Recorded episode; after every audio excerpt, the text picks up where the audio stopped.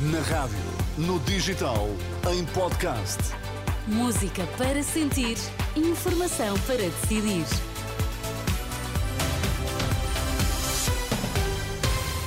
Altura agora para atualizarmos toda a informação. Vamos saber quais as notícias em destaque nesta edição das três.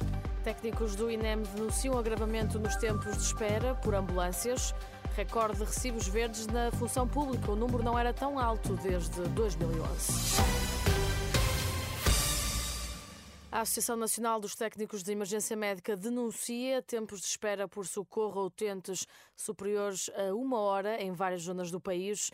À Renascença, o presidente da Associação, Paulo Passo, diz que a situação é recorrente.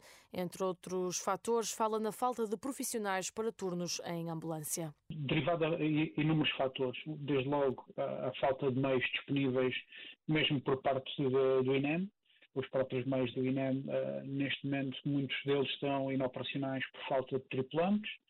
Um, há, há, uma fraca retenção de, destes, destes, destes, profissionais no Instituto, no Instituto Nacional de Emergência Médica, e depois também uh, uma triagem ineficaz de, de, de, o que é que é urgente ou não urgente, o que é que necessita realmente de ser encaminhado ou não às unidades hospitalares ou a qualquer outro tipo de, de acesso a cuidados de saúde em Portugal.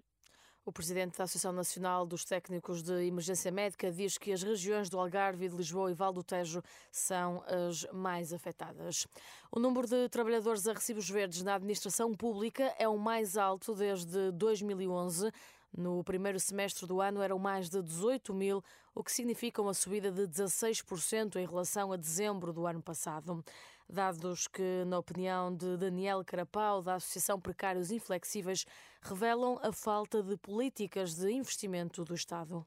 Sabemos que sem, um, sem se mudar as políticas que, que permitem o recurso contínuo à, celebração de novos contratos precários, uh, não é suficiente fazer integração num determinado momento porque vão continuar a, a entrar novos precários para, para a administração pública, ou pelo menos serem contratados eh, para, para, para funções do, do Estado, que há falta de, de pessoas e em muitos casos recorre-se à contratação a termo, desde os professores ao enfermeiros, a técnicos a muitas outras situações. Não é?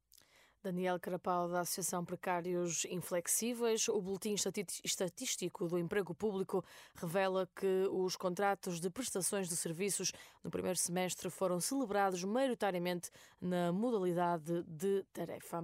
Pedro Nuno Santos diz que Luís Montenegro não revela capacidade de decisão.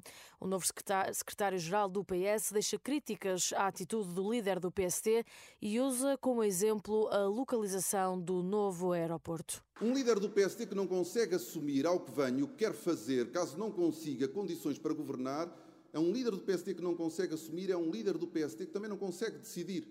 Nem sequer precisa de ir para o governo para nós percebermos que ele não tem capacidade de decisão. É que depois de um acordo com o governo, no qual se comprometeu e negociou uma determinada metodologia para decidirmos a localização do aeroporto, depois da Comissão Técnica Independente ter apresentado as suas conclusões, o que é que o líder do PSD tem para dizer ao país? Bom, faça-se um grupo de trabalho. Ainda não está a governar, mas já mostra a sua incapacidade de decisão. Antes de Pedro Nuno Santos, discursou António Costa perante os deputados do PS. O ainda primeiro-ministro acusou os líderes do PST de não conseguirem fazer o que o PS tem feito com políticas próprias. Vão formando assim uma espécie de clube de profetas da desgraça. É mesmo isso é que nós conseguimos os resultados que eles gostariam de ter tido, não com as políticas deles, mas com as nossas políticas e ao contrário das políticas deles. António Costa e Pedro Nuno Santos a discursar no jantar de Natal do PS que decorreu no Centro de Congressos de Lisboa. O Hamas recusa negociar a libertação de mais reféns enquanto Israel continuar a ofensiva militar na faixa de Gaza. O primeiro-ministro israelita Benjamin Netanyahu disse esta terça-feira aos militares dos sequestrados que está a trabalhar para a sua libertação. Hoje, o líder do Hamas vai estar no Egito para discutir um cessar-fogo com Israel.